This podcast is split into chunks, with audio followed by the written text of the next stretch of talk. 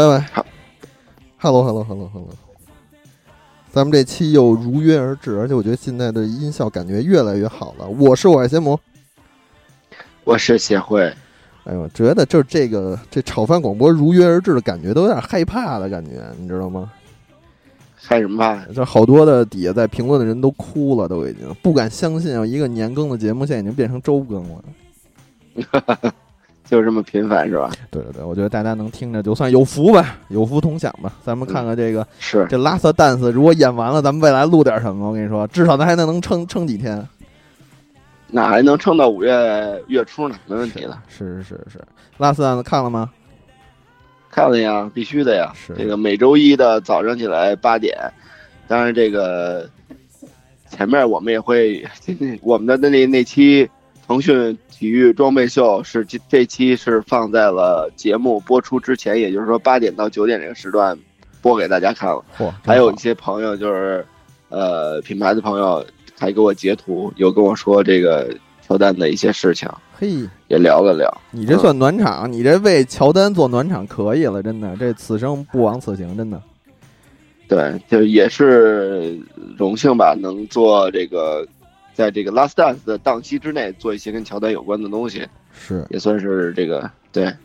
有个交代，是，对吧？我觉得这个 Last Dance 啊，其实我先说这一周啊，我这一周基本上被各种的那个纪录片充斥的，因为我我我我我有些东西要跟纪录片有关系，完我就开始看纪录片，完了再加上之前上一期谢慧老师所说的这个，呃。安安 Bandit 的，然后什么对 The Legend of AJ One，这个我还真是有幸的，就是把它看了一遍。我觉得有必要啊，我觉得有必要，喜欢球鞋的朋友们都应该去看一遍，东西还是非常非常，就是都是实货啊，前四分之三全是实货啊，我觉得还真的特别值得看。很 很遗憾，这个片子当时在这个莫尔 APP 上需要付费观看的时候，我是花了钱，但我花了钱，我我没想到它这么快就会下线，所以我只只看了大概二分之一左右吧。是，我觉得到时候想办法，咱俩再看一遍。然后我觉得这真的挺值得聊一聊，我去想办法。如果想看的朋友，我给大家提供一下方式，因为好多人搜不到嘛。就是你首先能够在你的那个油管的账号，你能注册自己是美国地区，所以这片子只符嗯北美地区的有版权进行、嗯怎么说在线过？对，必须在师门 师门呃，它是师门影业的嘛，它的嗯，好像版权限制，因为好多人用别的那个翻出去看的时候，就是搜不到，或者只能搜到它的那个花絮或者什么的。但是其实你能花搜到那花絮的地方，还有一个四五十分钟的花絮我还没看呢，我准备那时候看看它花絮怎么拍的。里面就是像花絮，我我可以告诉你，花絮是请来了其中的一些制作人，然后有一个类似于访谈的这么一个感觉。是，我觉得那个也可以看，因为好多人我是挨个儿，也不能说挨个儿搜吧，认识不搜，有的不认识我就开始搜。其实有好多年轻的人可能在就年轻的就所谓这些那个这个这个乔丹粉丝能够就登台去去去描述自己对于乔伊的感情，这些人有些是在现在当红，但是咱们不是特别了解的，你知道吗？就一点点我再去找那些人都是干什么的。对，有艺人，然后有这个相关的从业者，然后有一些美国的这种各个行业其实都有，他是就请来了一些也所谓行业内的 KOL 吧。是，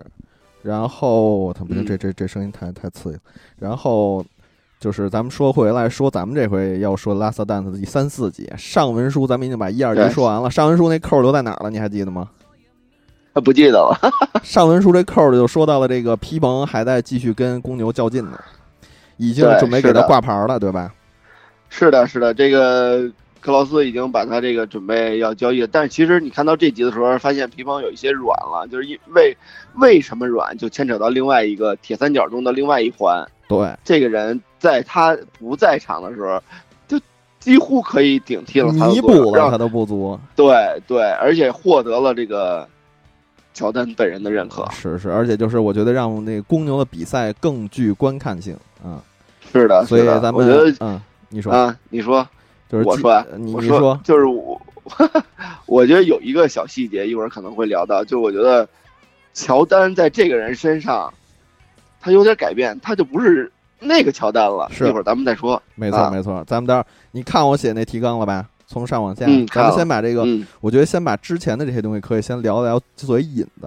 就是我来问、你来答。就最最简单，第一个问题就是，如果没有罗德曼，你觉得还会有冠军的公牛吗？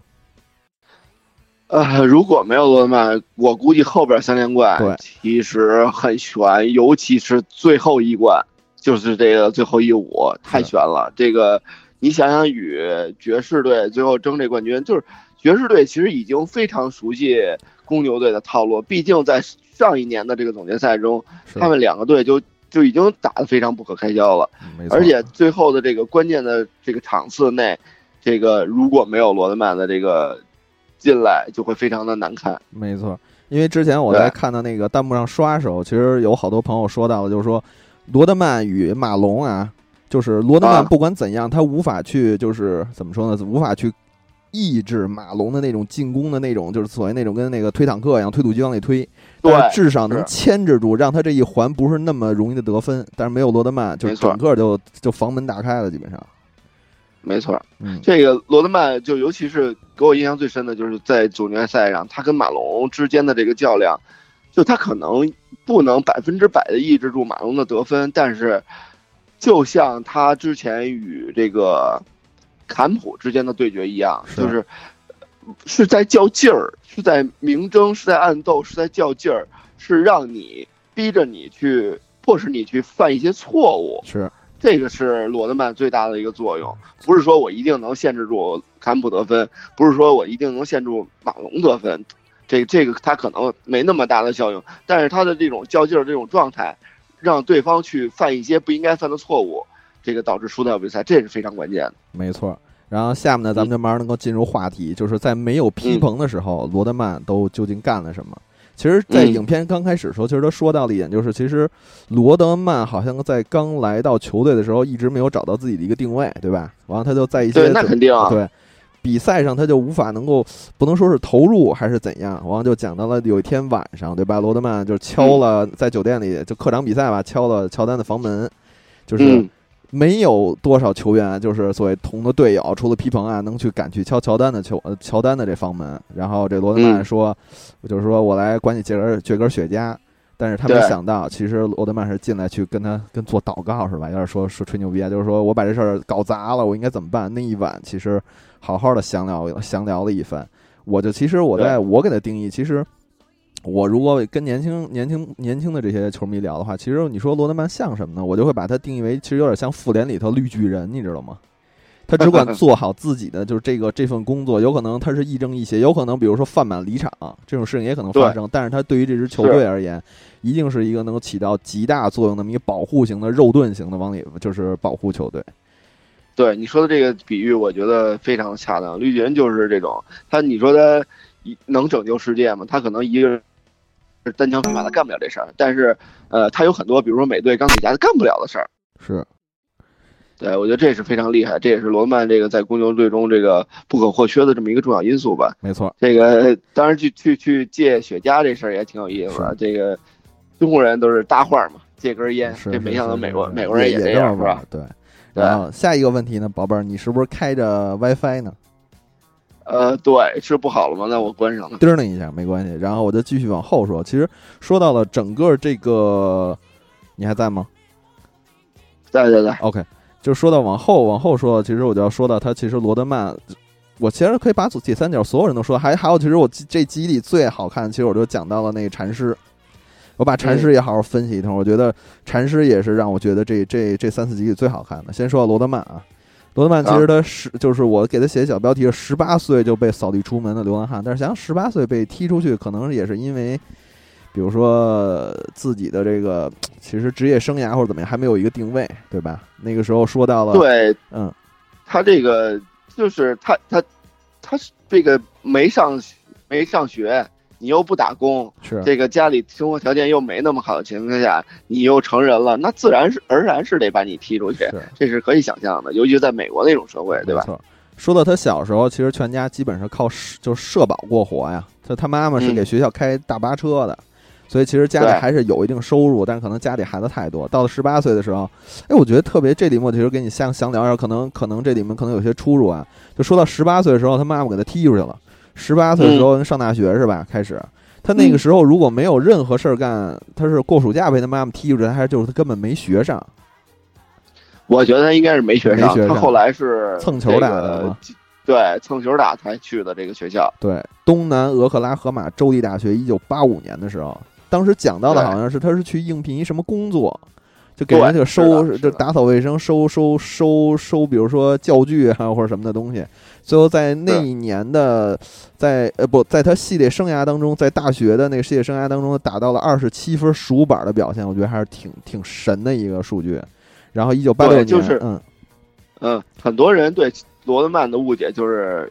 知道公牛队的时候，他就是一个蓝领，他就只干蓝领干的工作，比如说这个抢篮板，比如说这个造犯规什么的这种。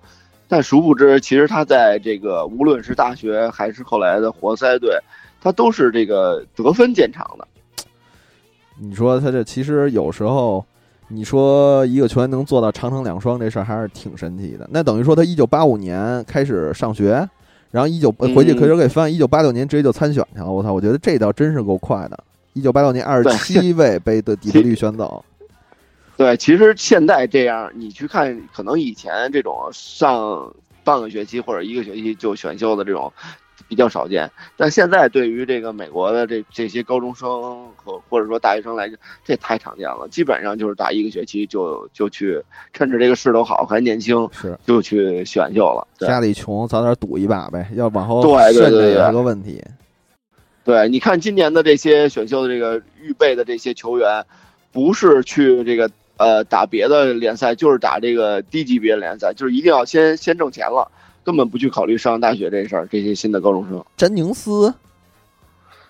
詹宁斯对，就是詹宁斯是开了一个头儿吧，就是你因为你你不够岁数，你不能参加选秀，但是你为了躲避这个上大学这事儿呢，学习不好又不想上大学，你就又想提前打打工，您就去外国。我操，现在詹宁斯干嘛去了？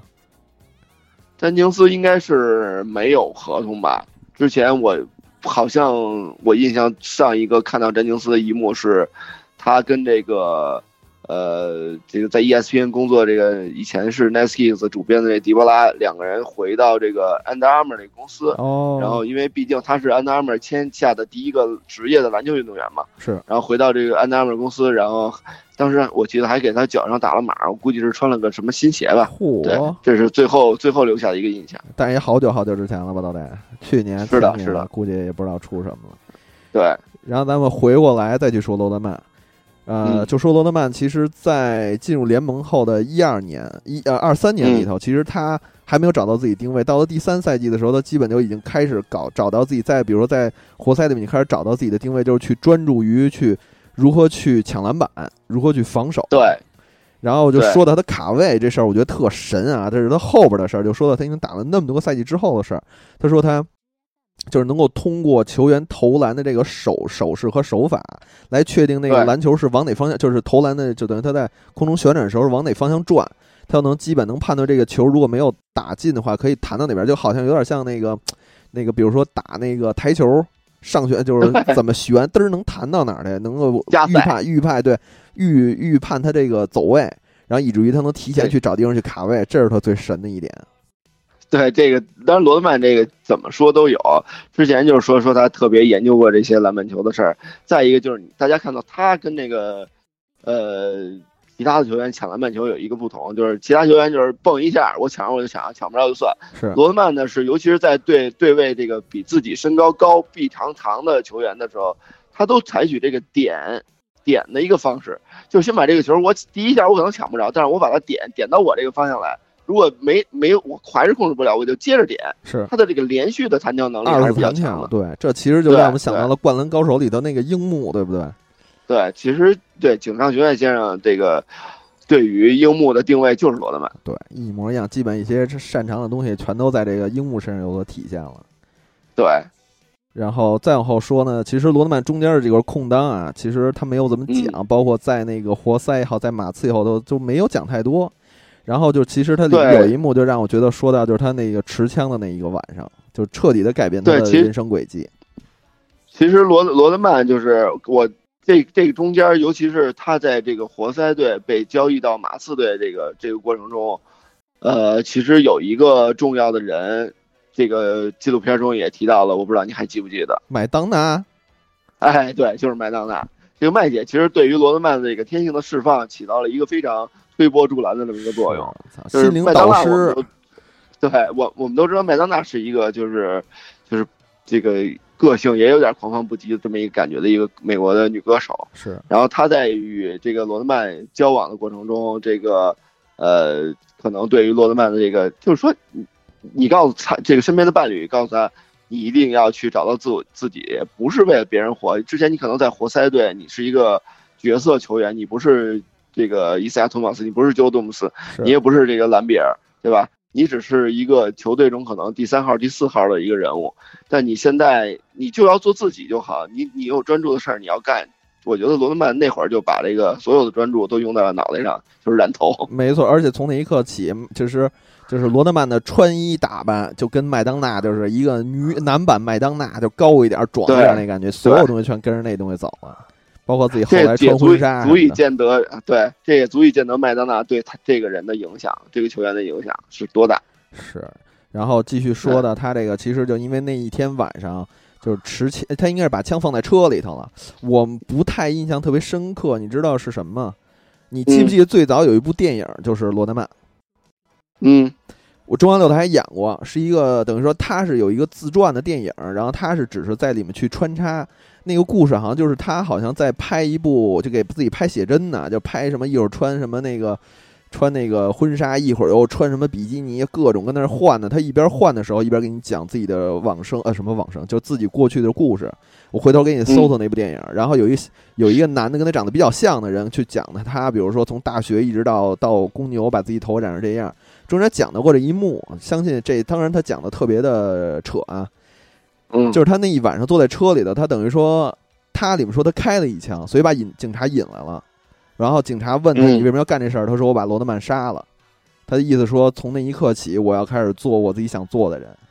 嗯，但是其实实际上就是他把车放在那个位子上，他睡着了还是怎么着，让警察就是过来看到他的时候，有枪没有放在该放的地方，比如放在背兜里搁哪儿，他就放在他那个副副座上，好像是这样。嗯。然后自此，然后等于说成为了一个巨大的新闻，以至于活塞把他开除了，然后才有的嗯后面马刺的故事。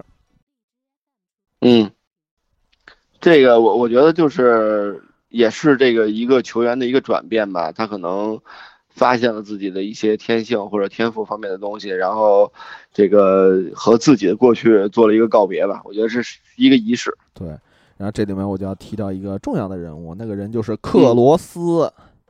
克罗斯老大爷，对吧？也不能说他慧眼识珠或怎样，他能够就是顶着压力让公牛接受罗德曼，以至于其实那时候罗德曼已经落台了嘛，对吧？在马刺其实也就是那么回事儿了。马刺那时候好像战绩还那么回，也也一般。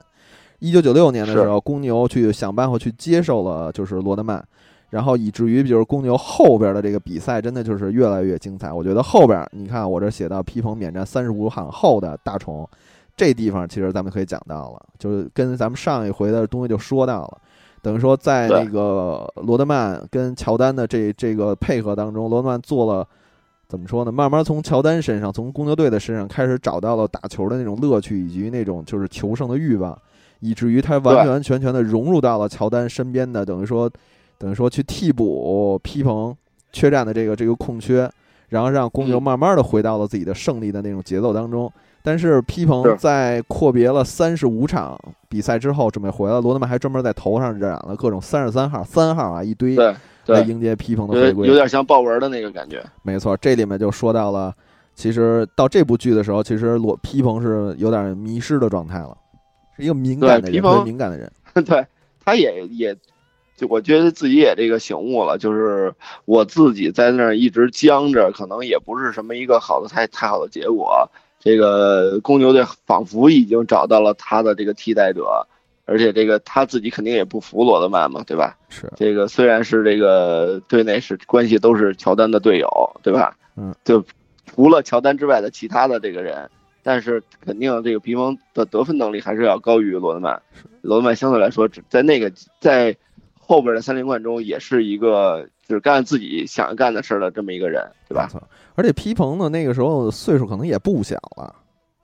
对吧？对，是那肯定啊，人家也准备都三十多，交换就交换嘛，就说白了交换交换吧。但是那个时候，其实罗德曼在得知到皮蓬要回归的时候，罗德曼开始特别敏感了，而且明显的能够看到自己的状态往下滑。他会觉得，如果皮蓬回来了，那时候因为还没有那么明确的一个怎么说呢，就是三角，就是三个人为一为一个战线的这么打三角进攻，因为还没有拿三角进攻的阵容去去套在这三个人，就套在这三个人的身上。那时候还没有就是三巨头的这种概念，所以罗德曼就等于说迷失自己嘛。其实应该是有了。你你你这个三巨头这个事儿，自打罗德曼来了第一年，在跟这个磨加速传合过了，速打总打总决赛的时候，就已经有了这个铁三角，或者说这个你你毕竟磨合了这个三年了嘛，对吧？但是那时候罗德曼来了以后，不是那什么才慢慢磨合吗？对呀、这他讲的这个事儿是是最后一季的事儿嘛。皮蓬受伤，哦回来也是最后一季的事儿嘛还已经有两冠了嘛。对，前面已经拿了两冠了。这个罗罗德曼是也是一个不断的在融合。你看，包括一开始这个到公牛队之后，这个可能我觉得啊，一会儿咱们要聊到这个事儿，我觉得他其实和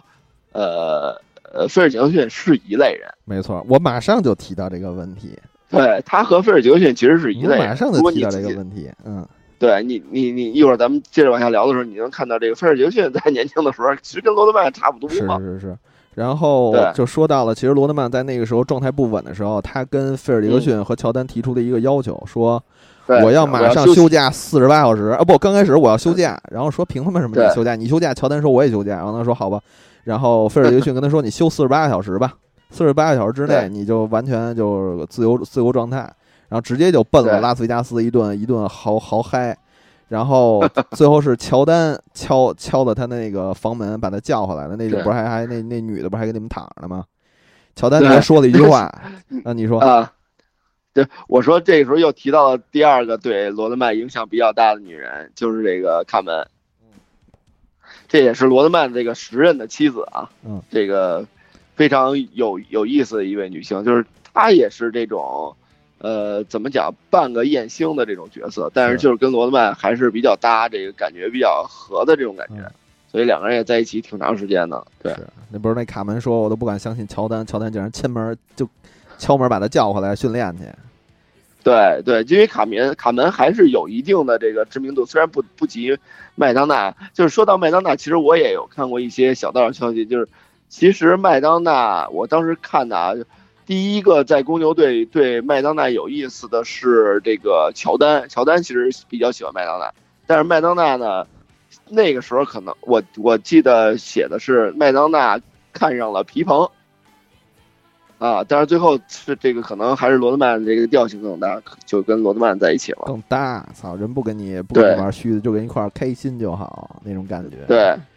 对，我我我啊提到这个这个，当时还有一小细节，就是就是这个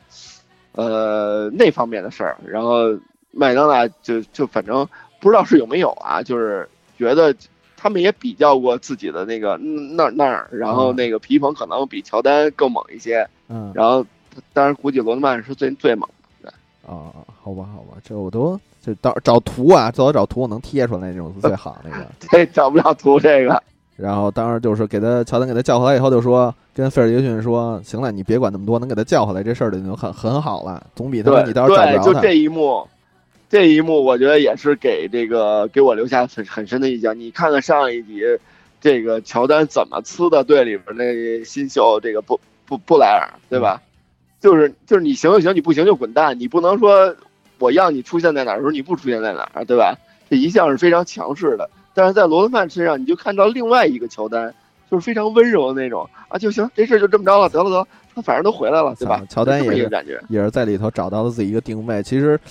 我看一个小细节，我觉得在整个队里呢，能够跟乔丹，我先不说批评，能跟整个队里能够去跟乔丹去探讨这战术的，在场上探讨战术的，可能也就罗德曼。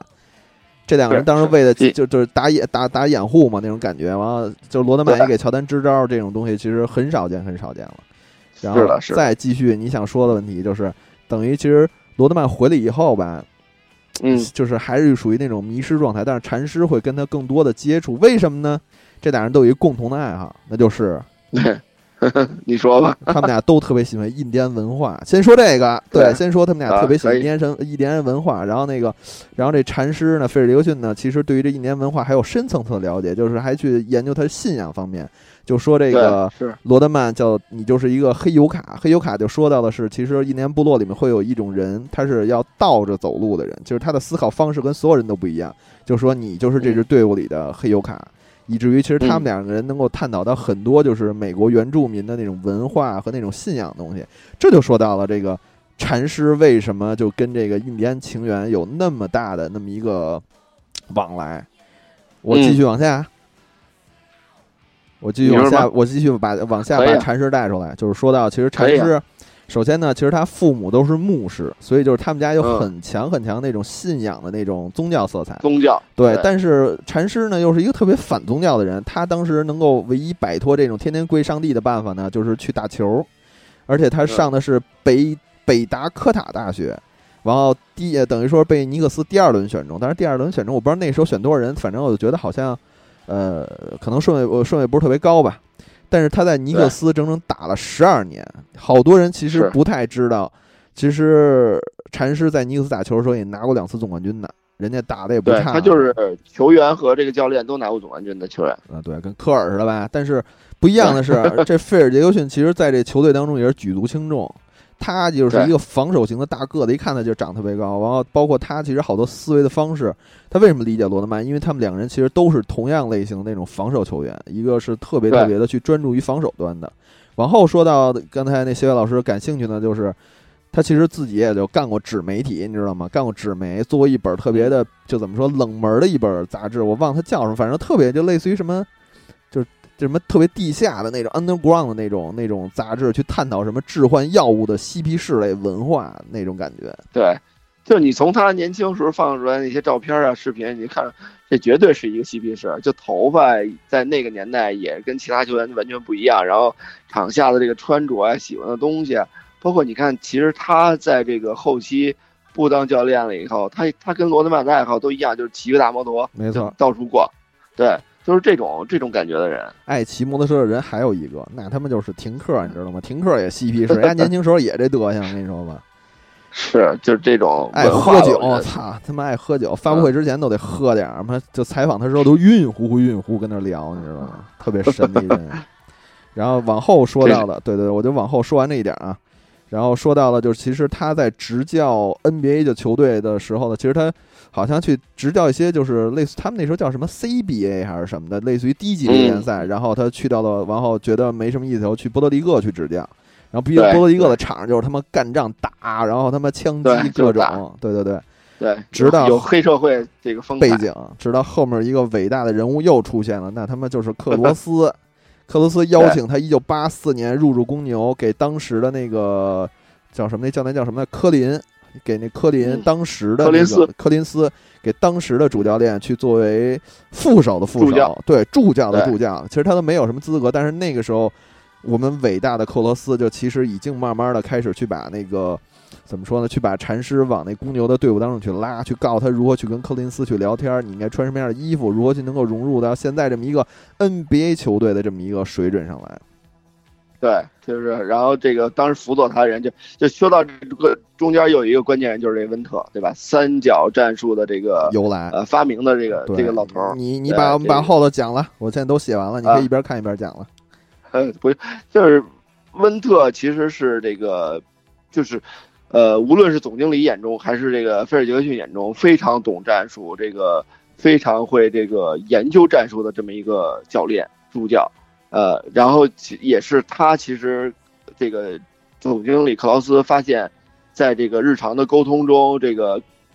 乔丹非常喜欢的道格克林斯这个主教，时任的公牛队主教呢。呃，不是太能听得进去这个温特的一些看法，比如说三角进攻的一些看法，比如说团队篮球的一些看法。呃，对于克林斯来说，他就充分的相信乔丹，就乔丹，你把球给乔丹，对吧？这这是就跟把球给詹姆斯一样，在那个年代就是把球给乔丹，但是公牛的战绩呢一直上不去，这也是一个问题。然后后来呢，这个总经理这个克劳斯就发现，这个温特和呃，菲尔杰克逊貌似在场下的沟通更多，这个两个人更搭一些，所以逐渐的这个把这个柯林斯说这个你就可以滚蛋了，这个我们已经找好了你这个人选。但是说到这儿的时候呢，我又突然想到了一个教练，就是这个呃现在湖人队的助教这个 Jason Kidd。哦，我 我总我总隐约的觉得，这个演到这儿的时候，我总隐约觉得基德有有这个未来的某一天也会出现在湖人队主教的这个位置上。没错。我把你之前的稍微的补充一下吧，然后等 OK 系统的把它补充一下，你可以那什么一下。然后呢，就嗯说到其实这个叫做特克斯温特啊，这来者嗯何人？其实最早大家一说到三角进攻的时候，首先想到禅师三角进攻，禅师禅师三角进攻。其实最重要的人就是这个前公牛的助教特克斯温特。我发了一条朋友圈，二零一八年这老头挂了，但是他在挂之前，还应该是嗯湖人队的技术教练。嗯，哎，不对，就是他当时反正湖人在拿冠军的时候，跟奥尼尔那时候拿冠军的时候，他其实还是助教，跟着菲尔克林斯走了，是菲尔克林斯对，对，菲尔跟着杰杰克逊逊一块儿过去了，。对对对。就说到他其实是堪萨斯州立大学的教练，但是这个教练不一样的是，他是一个纸上谈兵的这么一个技术型教练，等于说学术派，对，他更多的是对他那个时候，其实我觉得篮球还没有完全的，就 NBA 的篮球还是完全去围绕球星的战术去打，但是他已经通过跑动，通过更多的这种穿插配合，把整个的战术跑活。但是那个时候，刚才你说到柯林斯，当时有一个采访就说柯林斯就说你这你这场球你最大的战术什么？就是把球给乔丹。然后底下哈哈哈一乐，就其实我相信那个伟大的克罗斯就会心里想：我操，那这球队未来没乔丹怎么办？就别扯淡了。啊而且他就是一个团队型的这么一个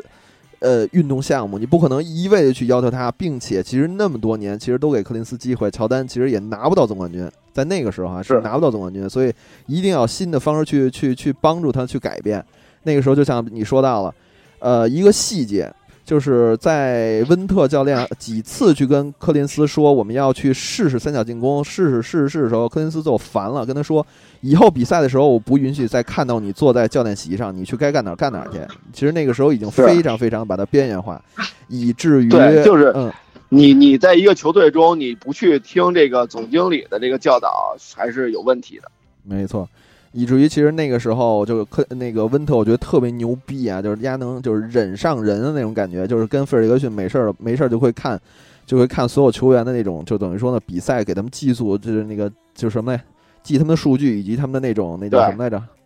呃，技术总结，去看每个人的特点，去开始要去等于说已经秘密地开始重建这支球队的感觉。那时候我相信伟大克罗斯一定在背后已经开始放枪了，以至于在采卧卧薪尝胆。卧薪尝胆，以至于其实，在后边的采访的时候，他说到，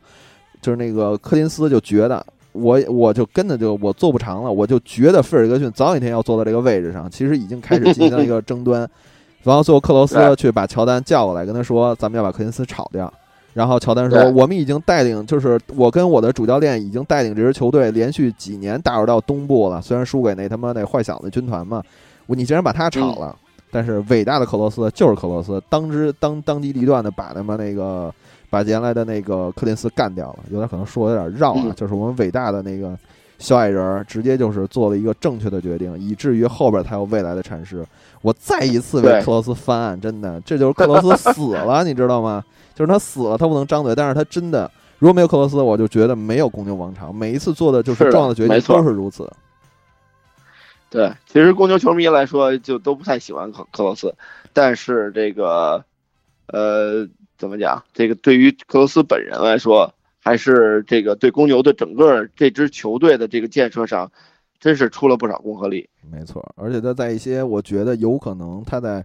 最后的时间做的那些决断，比如说把皮蓬卖掉，比如说对在乔丹卸任之后把菲尔杰克逊赶走，然后再重新组建球队，靠当时比如说把把皮蓬卖掉或者把乔丹交易走的钱，说不定还能再把公牛给带下来。因为我当时看了一个文章，说的是当时如果把把皮蓬送走的话，他会换来第二年的麦迪。对他就是交易要交易麦迪嘛，对，这是麦迪自己说的。那如果麦迪能够来到了公牛，那可能公牛王朝又会被延续。但是你看，不听不听老人言呀，伟大的克罗斯给你做出的决定，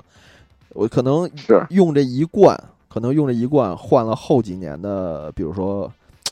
鼎盛或者怎样，也不好说，说不定能够得到什么，对对吧？嗨，这东西过往咱们就不去追究了，对吧？反正也就这么着了，给我们留下了一个美好回忆，就是乔丹呃连续两个三连冠，对吧？没错。你看我后头你还想详说吗？就是因为再往后头来说，就是其实有些说到的鞋子了，比如说就是 AJ 四的由来嘛，对吧？嗯，就是骑士配色。我啊，这从哪就绝杀是吧？对对对对对，那是应该是，应该是在东部的时候，这往后说了啊，就是在说在在禅师入驻之前的时候那些事儿，比如说乔丹一直被被他妈的那个被底特律干，底特律活塞的感觉战术就跟冰球队一样，干就是他们他们的防守策略就是。就是叫什么乔丹法则嘛，对吧？Jordan Rule，对，Jordan Rules，。对，就只要乔丹在离地之前，我就一定把他薅下来，哪怕是其实你看到看到这这些视频的时候，你大家可以有兴趣去 YouTube 上去搜一搜之前底特律是怎样对待乔丹和除乔丹以外的这些对手，他们是怎么样拿到冠军？为什么又他们又叫坏小子军团？就是特别简单，就是非常对粗暴的一种防守方式。这个包括这个呃直接就打这种，在现在的这个 NBA 中你是不太可能看得到的。我要没记错，就是因为，呃，我记得当时因为有乔丹 rules 的时候，未来嗯才设定了叫做什么来着？恶意犯规。那个时候都没有恶意犯规，就是你恶意犯规一没有恶意犯下算你一个，算你一次犯规。但是自打乔丹 rules 完后之后，才有的恶意犯规，以至于两次直接干走了那种。对，你看现在这种体毛级的犯规，对吧？都都什么恶意这种，我印象中这个能算得上这个打架的事儿，也就是后来的这什么奥本山奥本山的这个事件，是再再往后来，这太小儿小儿科了。是，所以你看，我当时在看这部片的时候，好多人在刷屏，刷如果詹姆斯在那个时候会怎样怎样怎样。嗯，但是我现在给我就可能这部纪录片给我的影响，就让我觉得，可能詹姆斯对于乔丹来说还差点，还差挺多的那种感觉。那肯定必须的，乔丹就等于是啪，只要离地以后啊，基本就无解了。所以为什么那时候那个底特律就是战术是绝对不能让乔丹离地，离你要跳下来，我可能真的怎么都弄不了你了。但是你要在地上，我就不会让你跳起来。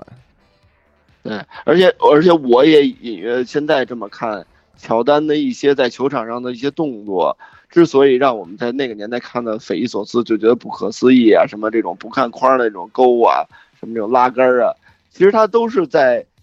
不断的实战中去总结出来如何躲避这种在空中的野蛮防守，对吧？换手，对，就是你你要是直不愣登的去上篮，这很容易就被撸下来。哎，我在空中做一个假动作，我来一个拉杆，我把这个球勾进去了，那另外一种效果，对吧？是。然后，其实我再往后说的话，有就是说到乔丹在夺冠之路上之前几个重要的时间点，一个是比如跟骑士的绝杀，对吧？嗯，我觉得上面的东西嗯咱们基本聊完了，就开始聊到底下碎的，一直聊到他夺冠的第一次夺冠。然后呢，就说到了这个道格柯林斯，其实执教了八六到八七、八八到八九，其实这是连着的一个一个几个赛季，几个赛季，三两个赛季，不对，他说了三个赛季，他在广他在那个电视里面说了三个赛季，然后他应该是第三个赛季中间就被被被。干掉了。然后他第一场比赛的时候讲到的就是，其实他在那个乔丹就用自己的那个表现五十分的客场客场表现，在麦迪逊花园等于说征服了柯林斯。柯林斯的战术就是操，所有东西都交给乔丹。然后到后边的时候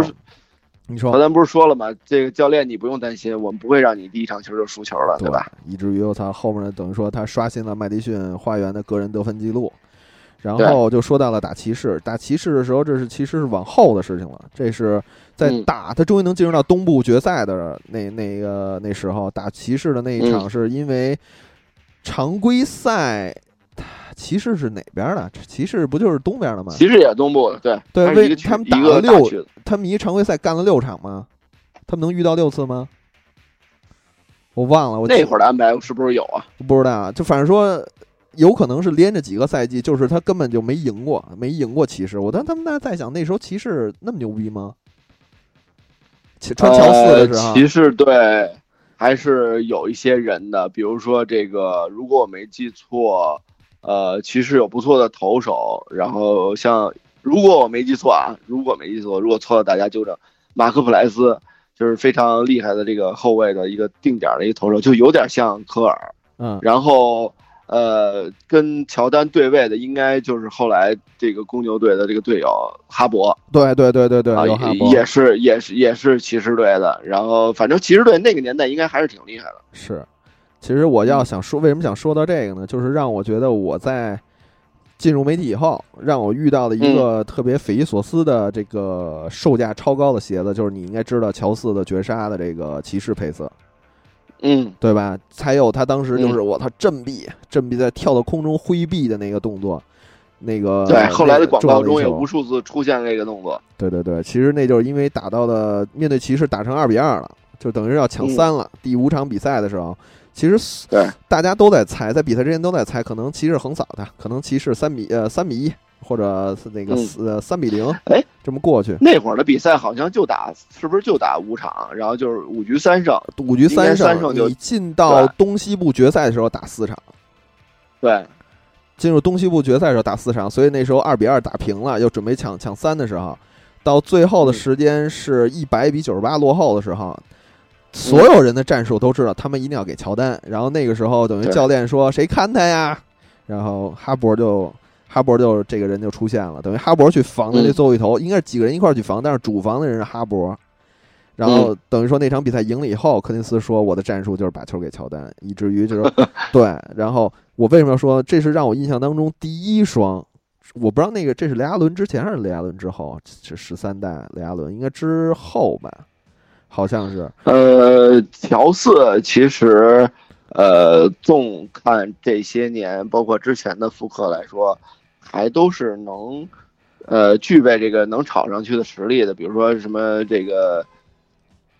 呵，鸣笛了。比如说这个 The Shot，就是乔丹这个这个绝杀的这个这个投篮的这个配色，嗯呃，黑红色，包括后期的这个什么这个超人，对吧？嗯也是乔四。嗯啊，这还有一些稀奇古怪的配色，反正每次的这个售价都还可以，都算是比较这个受鞋迷喜欢的吧。就除了三代之外，是，但是那个时候让我嗯觉得骑士配色它其实没有什么特别多的。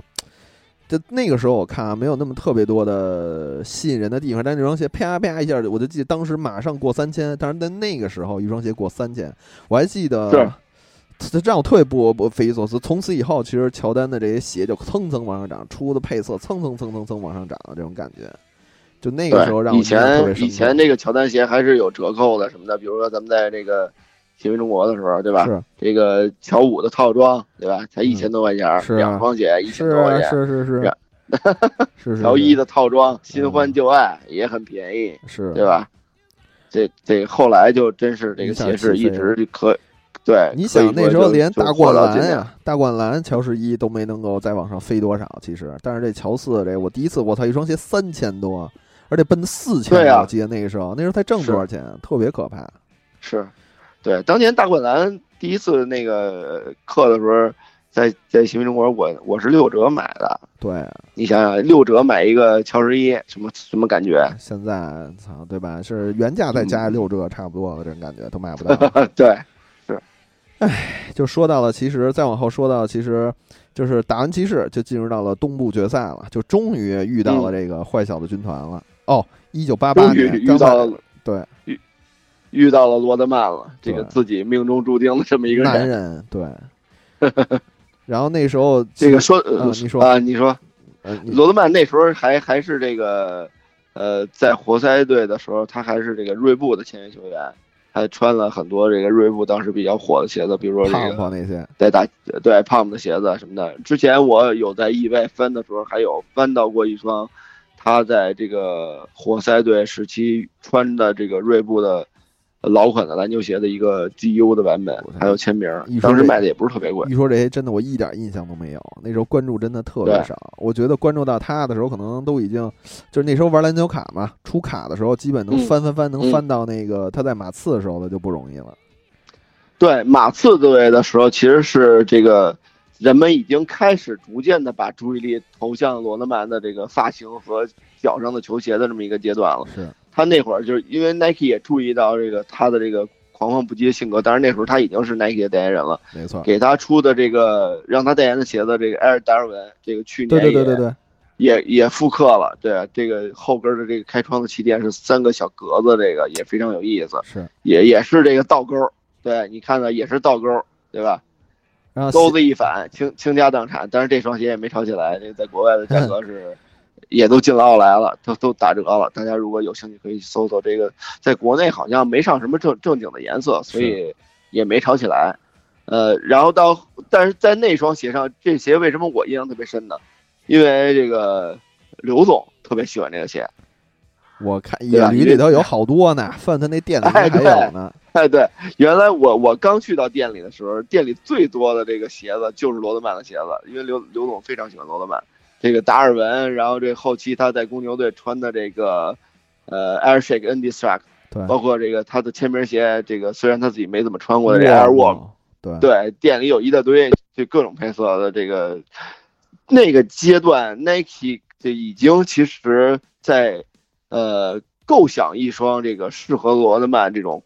这种性格的一双篮球鞋了。你看到这个达尔文，无论是达尔文还是这个呃 Shake N D s a c 还是这个 Air Warm 的鞋底的这个纹路，你放在现代，这个鞋一定不会是这样纹路，因为就它的纹路太粗犷了。没有什么人字纹的这种，好像就开始有点小太阳了都，燃烧就的那种特别。特别的这个放大的这种特别粗犷的纹路，就是完全符合这个人的这个人设的这么一个决定。是，以至于后边其实看到匡威就是继续延续的这种感觉嘛。对，匡威是我觉得啊，就是是在这个干了一些 Nike 其实不敢干的事儿，就是把这个极具个性化的元素放到一定的程度了。呃，刚说到 Nike，其实 AirShake 可能是这个，呃，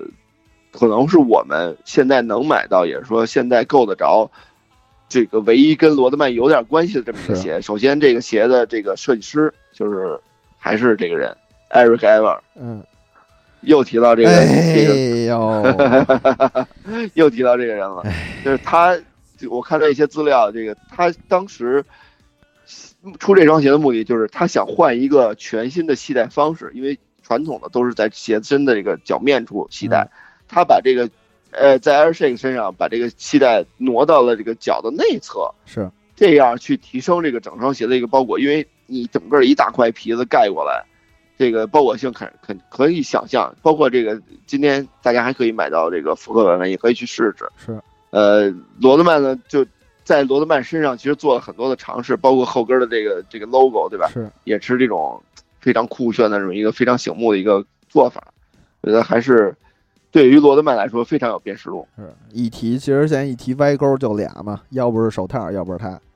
基本上那个时候旁门左，那什么叫旁门左道嘛，那种感觉。对，就一当时就是你回首 Nike 在那个年代的设计，真是没有几个品牌能比得了，真的太好了。是，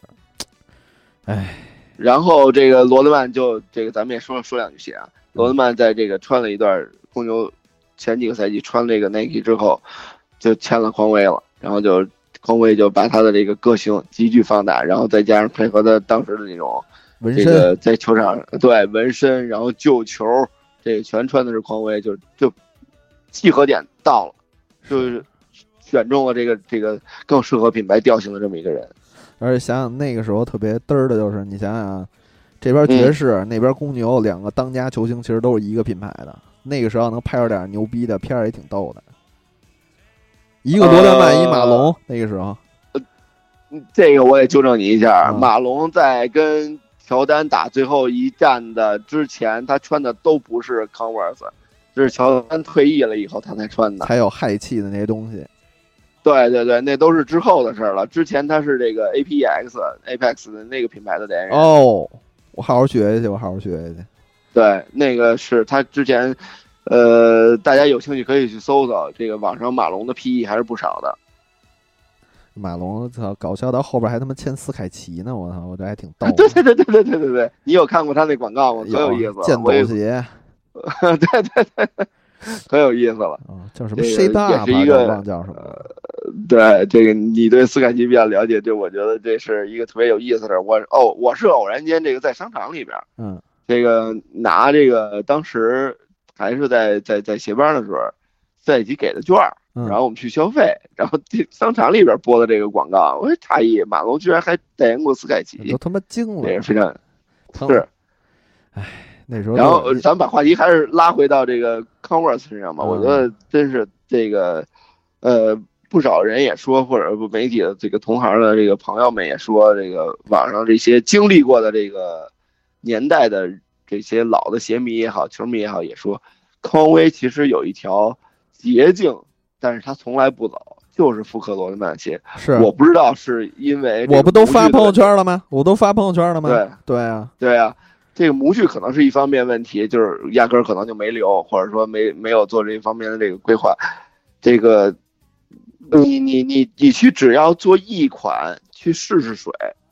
对吧？我觉得应该还是可以看到一些回报，尤其是这些老的鞋迷们肯定都会买账。是我不都说了吗？我的第一双篮球鞋就是罗德曼二嘛，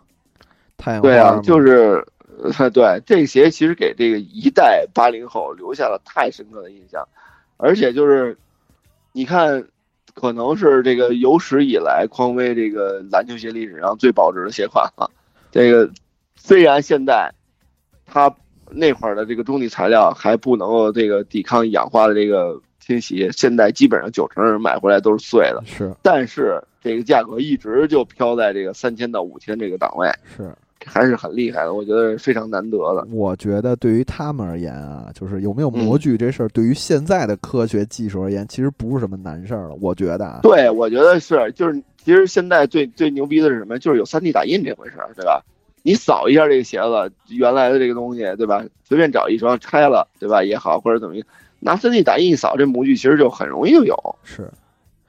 对你只是这个，你不太可能再做原来的这个 React，你把它换成其他的东西就好。我在我突然我就瞎聊啊，因为我之前把我那双、把我那双油垫给拆过，你知道我在想一什么啊问题吗？嗯，那个时候罗德曼有女款吗？有有有难道我那时候穿的是女款初一的时候？啊？怎么了？因为拆开以后那有油垫儿那有点儿不是通的，是假的贴片，它不是贯穿的。呃，它本本身它也不是有点儿，它就是一个嵌在中体里的这么一个东西。是啊，就是我看它有多，你想罗德曼二，它底下后它后头不是有一跟那个俄罗斯方块的一个那种那那个小椅子似的那个形状吗？像 S 似的那个。嗯，我他妈嗯拆开它多大，它就是多大，它没有一个圆的或者什么的都没有。就你知道他那个那个罗德曼二不是侧面还有小开窗吗？你记得吧？对对那，他妈就是贴了一块儿贴那个塑料，其实根本不是说什么贯穿那种感觉，不像 Air Max 看着这所有都通。当然这我没穿过啊。所以我在，所以所以我在想什么呀？我就在想，我当当初是不是买的铜版呀，还是买的女版，所以减配了，会这样？呃，其实这种做法在那个年代还是挺普遍的，包括这个艾弗森的这个 Crescent，那个风潮也都是贴就一片儿薄薄一片儿贴在那儿了，学坏了都是。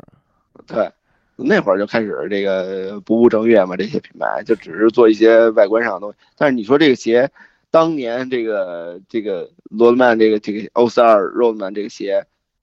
它也不软，它也不轻，还还它就是外观。还行，我跟你说，那个可能那时候我就是太见见识太少，但是我跟你说，那是我穿过最舒服的一双鞋，它 它踩能真的软，你知道吗？可能就是太久远了，离现在太久远了。那时候对你看刚但是我觉得刚初中，是我我是觉得啊，这个这条捷径，匡威还是可以试着走的。而且你现在，我我也写过文章，就是匡威找到了这个当代的这个和罗德曼结合点最高的这个球员。你与其那样，你不如把这个老的也拉回来，格林重新在是那对 Nike 的体系下，我们讲一个更完整的故事包，这样多好啊，对吧？然后换个背景音乐，好。呃，嗯你知道让我我刚才有一个小想法是什么？我看我看底下是不是嗯都不用聊了都，咱就聊这个吧。呃，啊就是其实我让我想想是不是因为 Nike？呃，也不是吧？你看他其实匡威从去年开始做 All Star Pro BB，再到今年的这个 G Four 嗯这两双鞋，嗯，其实还是想这个重新再试试篮球鞋的。呃，在 Nike 的这个庇护下，这个在 Nike 的这个故事的体系下，能不能重新把这个篮球鞋这个，毕竟你是一个篮球鞋起家的一个品牌，是你把这个篮球鞋重新做回来，呃，我觉得对对于匡威来说，其实不是是我指的是复刻呀，是不是 Nike 把复刻这条线给它摁死了？呃，Nike 之前对于匡威的规划，其实还是希望他踏踏实实的做好这个帆布鞋，或者说在这个 lifestyle 这条路上去发挥自己的这个这个余温吧，或者说这个专长也好，还是希望做这一块儿，因为毕竟专业的这边有母品牌 Nike 这个来做完整的规划。但是现在来说，其实你看他把格林过继到这个 Converse 也是一个很聪明的做法，因为格林他也不年轻了，他也在体系内，他也其实要不了一个特别大的合同，是在体系内他其实也有不了什么签名鞋，他体系内他也主推不了，对吧？但是你在 Converse 不一样了，他毕竟还是一个，你想库里回来了，汤普森回来了。格林如果还在，配上一些好的球这个角色球员，他还是一个总冠军非常有力的一个争夺者，他还是有更多的这种曝光的机会，所以品牌会抓住这样的机会不放。与其我要那样的话，我已经这个迈出了这个篮球鞋的第一步，做了 All Star Pro BB，签了这个这个 Kelly Wobry 对吧？乌布雷，然后我在第二步的时候，我就选一个比较稳的球员，把这个鞋子的这个层次和产品线也分一分，分着开做一做，一个是灵动型的，一个就是力量型的，对吧？嗯，我觉得是这样。就是我想我想说的呀，就是说嗯 Nike 把匡威复刻这条线掐死了，就不让他出复刻款，就是不把经典的那些，比如说什么气垫油呃气呃油垫啊，什么那个氦气垫等等这些东西就不再回来了，就是它该去出那些东是那些东西他肯定做不了了，因为我估计这个就是做也只能是外形相似，但是实质的本身一定是不会有。我操，它能有也行啊，它能出也行啊，操我也能接受吗？不是你就想 Re React 这个名字都给了 Nike 了，对吧？他不可能还再做一个 React 邮包吧，对吧？我觉得就是你就如果你外形做到都认了，哎，对，就我们其实就认个外形，这内置是不是还有什么原来这种油垫啊是？那不重要，嗯，好的好啊，咱们继续往下，可以，我就插一些其他东西说吧，我看看啊。嗯嗯。呃，我想说的一个就是，其实你们说到了，就是乔丹有嗯。他的 full game，、其实皮蓬也有他 head game，就是乔丹有他流感、流感的那个流感之之之对眼 Game，对对。game，然后其实皮蓬也有自己的头疼之眼。皮蓬那时候打到了，继续往下说到，其实打打底特律的时候，在抢七的时候，那应该是乔丹嗯。离冠军最、最近的一回，哦不，离总决赛最近的一回。东部决赛的时候打到呃抢七的时候，皮蓬那时候头昏脑热，两腿发软，看不清东西嘛，嗯。不是说就再次输了比赛。其实那场比赛嗯就是对于我下到说的一个点，就是让乔丹警醒了自己，开始苦练肌肉，开始增重，从两百磅一直增到两百一十五磅。我从我就记得那一赛季过完以后，就因为我看纪录片，那赛季过完以后，就是乔丹完全变了一个样子，你知道吗？就真的变成了咱们广告片当中那个一个个总冠军的那时候的乔丹了。对，这个也正是那时候开始，这个有了这个所谓的这个 Breakfast Club，就是早餐俱乐部嘛。乔丹这个练，然后又把这个自己的三五好友叫过来，这米勒什么的就开始打这种比赛。当然，这是非常私人的这么一个局。嗯，然后其实增重的时候也让我想起了科比嘛，对吧？就科比最大的进步的时候，应该是我记得应该是在，因为我我还是说那话，我记不住赛季，我只能记住从科比二进入到科比三的时候，那一个赛季嗯其实科比变化巨大。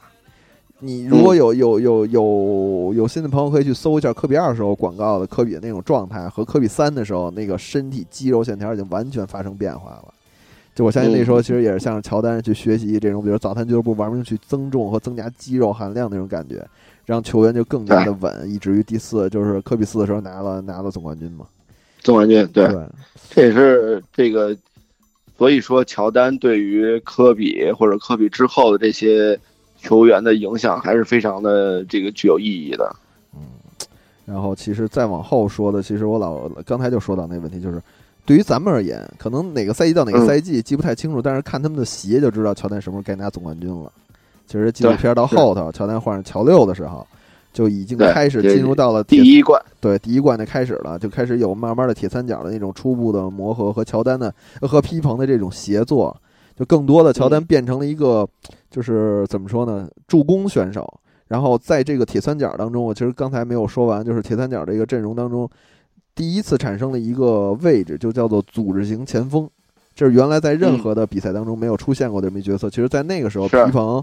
在那个赛季吧，应该是拿到了呃全明星 MVP，就是有有第那是他嗯第一次参加全明星吧，我不太记得，反正就是已经把他推到了一个顶顶流的那种状态了，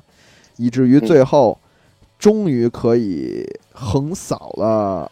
就这块儿，其实那个影片讲特别好玩，就是完完全全横扫了那个活塞。活塞对，那是以赛亚托马斯觉得这事儿根本就不太现实，我都是我们横扫别人，能够被他们横扫。当然，我们可能会输给乔丹，但是无法接受就被人横扫到那种感觉，以至于到后 面比赛结束之后都没有握手。乔丹被活塞干了几次？干了三次吧，四年干三次嘛。三次其实乔丹都会比较尊敬对手的去握手啊，或者怎么就去祝贺别人，然后再就灰溜溜离场。但是那场离比赛结束还有七点九秒的时候，活塞就开始离队离场了，无所谓了，就剩下那些人发球吧，我就犯规罚球吧，不重要对对，全都离场了。那个时候其实让乔丹就是就是一直耿耿于怀，以至于那个片子当中，然后不是也就去拍了以赛亚托马斯怎么去解释那场比赛为什么要提前离场吗？乔丹也说那他妈就是混蛋，那个人他说什么都是都是混蛋，都是 bullshit。然后再去给他看的那个片子的时候，他也说：“操，这就是一混蛋。”其实就感觉我没想到乔丹最恨的人竟然是他，你知道吗？我一直以为是哎类似于什么样的人？啊，不是，乔丹这个，你你你可以去看看那个当年，呃，梦之队的那个纪录片嗯，中也提到了这这一趴的这个故事。乔丹是真的不喜欢伊萨托马斯，就是当年梦梦之队的这个主教练是谁？你得明白，梦之队的主教练是查克戴利，嗯是活塞队的主教练练，对吧？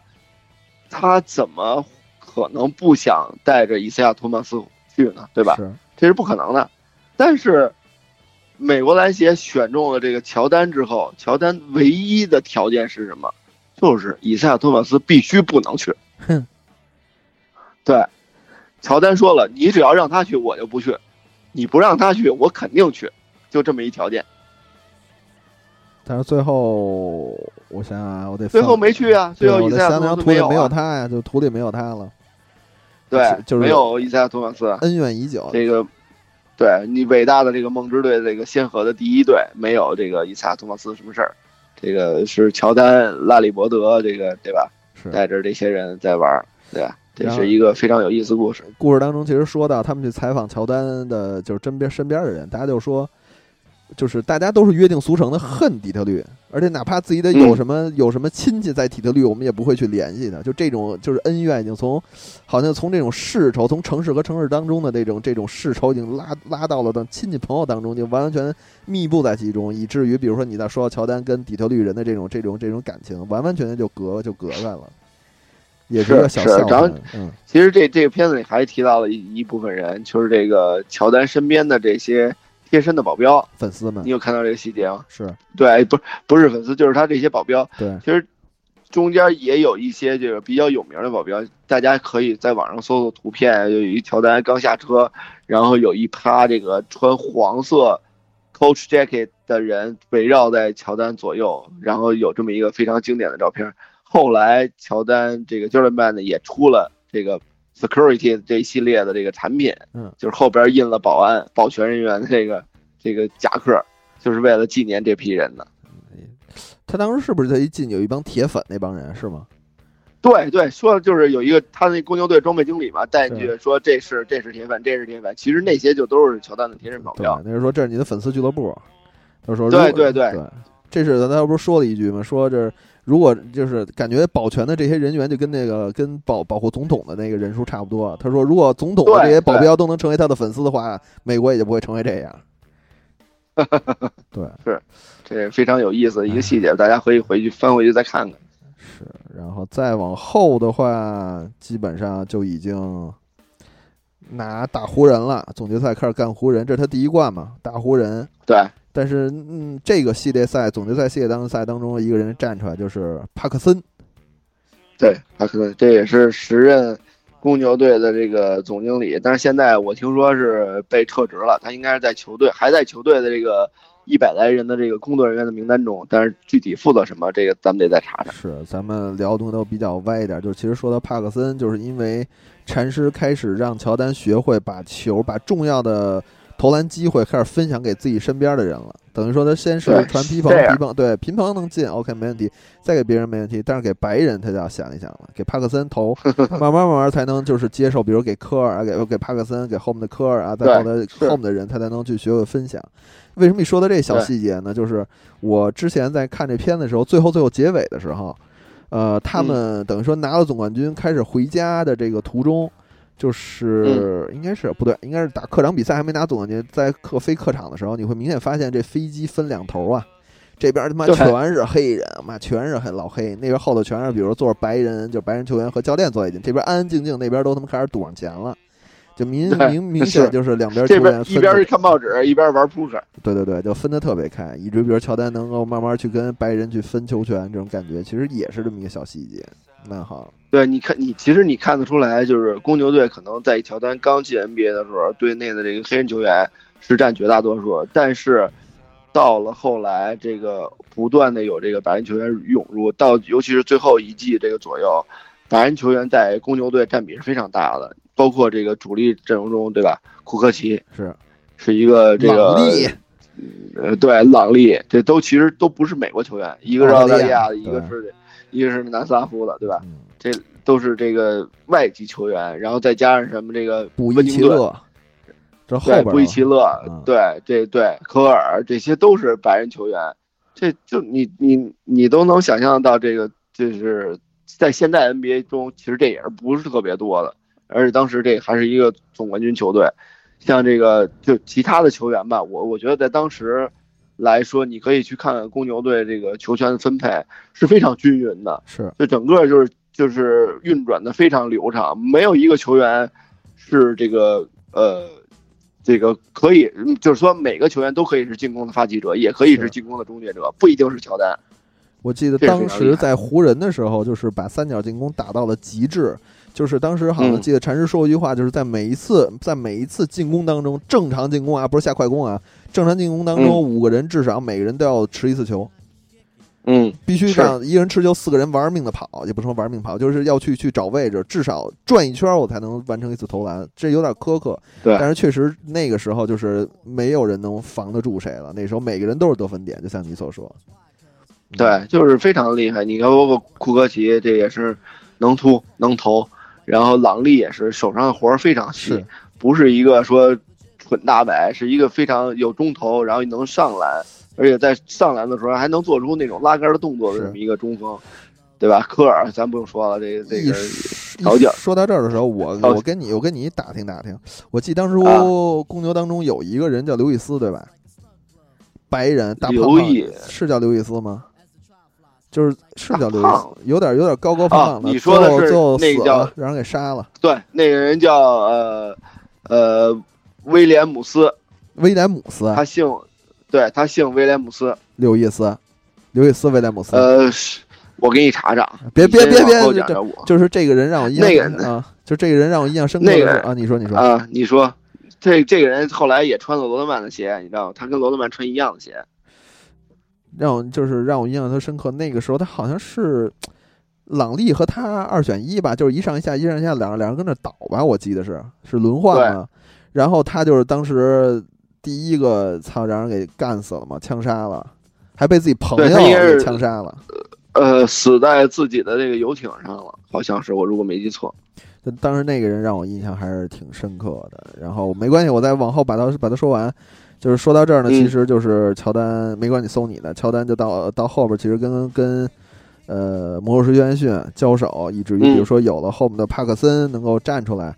多一个投多一个投篮点，但是最终最终拿下了总冠军，这也是乔丹。好多人说嘛，就是我能看到乔丹的表情就是愤怒、怒吼，这或者没有表情。对好多人都会说乔丹是不是一个没有感情的人？但是直到他拿到总冠军的时候，开始喜极而泣的那一刻，大家就只能说啊，这个神终于落地，他像凡人一样为了胜利而哭泣，为得到了胜利而哭泣那种感觉。这部片呢，到这儿就算嗯三四集就算结束了。我觉得这三四集真的比一二集我觉得要好看，因为把一些咱们比较熟悉的人，当然一些身边的小故事全都拿出来讲，特别是罗，呃特别是禅师，对，特别是禅师，对，就是你很多人其实没看过禅师年轻时候的照片，但是其实还是有意思的。对，非常的疯狂，有人管叫肯德基老爷爷嘛，对吧？现在是越来越像肯德基老爷爷了。嗯，所以就是其实这部纪录片看完以后呢，虽然还没看完，已经讲完一半了。呃，不，还没到一半。就是其实还要推荐大家上回咱们在上文书说到的那个乔伊的纪录片，觉得嗯到时候可以可以看完以后聊聊。然后咱们在这期节目当中聊到过他怎么去看了吗？是什么？就是咱们在刚才开头的，因为咱们刚才在聊的时候，我忘了，嗯就是是不是在节目以里去聊乔伊的纪录片了？咱们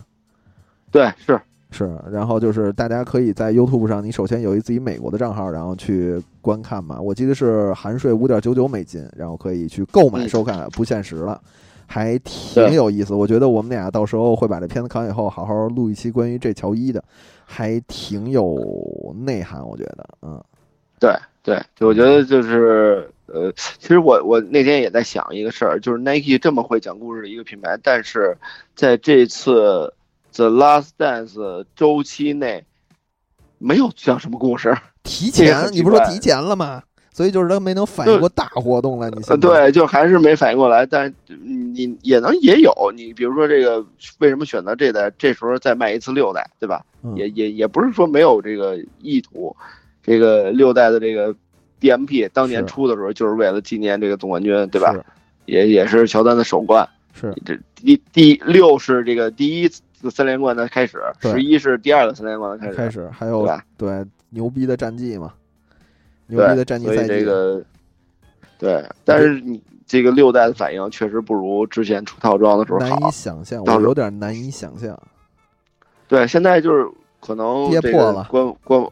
对，就是因为要破发了嘛，这个呃，员工估计已经开开折扣了。是还挺好嗯的，但是我还是遇到这种翻毛皮，我就有点担心，你知道吗？但是我还挺想来一双乔五的。你说，哎，咱俩现在可以聊回鞋来了。我聊一些最近我 乔五啊，乔五好啊，我也我也觉得乔五这回不错，就无论无论是虽然我没看到实物啊，是，虽然我也不想提流川枫，我就觉得这个这个确实特别有那个时候乔丹的感觉，对乔五还是一个就是相对来说鞋型还不错挺舒服的鞋。呃，对我我有穿过那个，就是那年，呃，跟 Andy Fitty 呃联名的那个，但是我那是普版的，不是正经的那 Andy Fitty 那个军绿色的乔五，嗯，还是不错的。是，我觉得还挺嗯舒服的。然后说一些现在，但是这嗯但愿乔五也能破发吧。但愿吧，它量要够大。我操，这东西怎么说呢？哦，现在我发现嗯一个一些小的小的那个什么，我我反正现在、嗯，呃，这整个整个闲篇儿啊，纯手闲篇儿，大家瞎逼聊的这种感觉啊，瞎聊的这种感觉，我现在得少说那些字。呃，怎么说呢？我发现现在整体鞋是在往下俯冲了，开始。除了一些重点款式，我俯冲的力度之大，上去有点让我觉得有点飘了。呃，我不知道啊，就是大家现在嗯看球鞋的价格从哪儿看？反正我肯定会是从嘚儿那儿去看，得物那儿去看，兜物那儿去看。嗯，所以我现在就我不看，我从来我从来不看。我知道有些不太正常，不太不太不太真实，但是我发现现在好多，我怎么说呢？如果有一些朋友想开始买乔伊、买汉啊汉乔伊的时候，现在可以嗯翻嗯翻了。我操，嗯好多价格都已经开始往下俯冲的感觉，就是已经跌破发行，就是发售价，恨不得在八九百你可以买到一双，我觉得配色还可以，还可以平常穿搭的一些乔伊汉。那个我记得之前乔伊汉的时候，基本都都都都得加个五六百才能买上乔伊，或者加个两三百买上乔伊。现在基本八九百你可以买到一双，还不错的，而且是对，最近出的几个配色其实都没炒上去，包括什么白黑紫啊，什么乱七八糟这种色儿都没炒上去。是，而且我我是不是记错了，还是我看错了？嗯我难以想象，嗯就黑绿的乔伊也掉下去了。呃，反正就最近，那这些都是最近出的，最近还是受这个疫情大环境的影是对影响会比较大一点儿。就是，呃，首先不能店铺不，无论是官方店铺还是私人店铺吧，都不能组织这个排队发售，所以这个货总要出的嘛。你在官网的这个出口量在有一定情况的保证下，对吧？还是确实销量会差很多。是，包括其实现在看那些 Easy 也都他妈惨淡不行了，已经，真是惨淡。啊，是这个，你你你看这个，我一直觉得啊，虽然我不太愿意说，但是我觉得一些国产品牌的价格啊，这个有自己品牌自己的人在你刚才说的这些啊，呃平台上去恶意的炒作，自自己的自己去卖，然后自自己己去买买，对高价买入，然后把这些人为的这个价格炒起来。但你你你拦不住你这个东西就那么个玩意儿，你对吧？这除非是这个真是被媒体的这些呃这个这个怎么讲，收了钱之后的这些恶这个宣传给搞定了，你才会去消费这么个东西。是消费者其实应该学的聪明一点，这个学会看，首先看这个东西它真的是不是值那个钱，没错，我觉得真的是不是值超过原价的那个钱，这场疫情，这场大事儿已经让很多的消费者已经看清楚自己哪些东西是需要，哪些东西是空空虚假了。我觉得已经是好多东西，从从最终的实际就实际成交价格当中，其实也能看得出来，太太惨对了，。就是我觉得消费者吧，呃，还是别听媒体忽悠，还是就是你自己真的有什么需求去干什么事儿，是这个有些东西看看就得了，真的。对，挺嗯，好的。现在我都买，我都现在基本都买六百块钱以下的鞋穿，也不是开心，对吧？还没差，嗯呵呵呵。哎，自己喜欢什么穿什么吧，我觉得就是好吧。对，就是千万不要这个受任何人的左右去左右你的喜欢。你看罗德曼，对吧？咱们扣一下题，你看看罗德曼，对吧？是一个什么样的球员？是对，自己喜欢干什么事儿就干什么事儿，不是说让别人牵着你的鼻子走，让别人去给你消费，没错。这个对吧？这这没没意义。所以我觉得挺好的，就是这个鞋是慢慢进入到了一个比较冷静的这么一阶段。嗯，嗯咱们这期这么着，行啊，可以啊，咱们这个还有，毕竟还有下期呢，是？是提呃提前恭祝大家五一快乐啊！出去玩的时候哎注意安这个全，对劳动人民人这个国际劳动人民的这个节日，对吧？对大家都一块儿。对。虽然大家我我还是嗯我还是建议大家这个少出去。是，虽然大家可能已经过了一个超漫长的暑假了，从过年啊不寒假，一个一个寒假过得跟俩暑假那么似的。但是就是五一该在家里好好待着待着，注意安全，然后要想出去走走，就安全地方多走走吧，对吧？提前是是，五一快乐。对，那咱们这期就对到，这儿。五一快乐。嗯，OK，我是邪魔，我是邪辉，那咱们下期再见，下期节目见，拜拜。拜拜。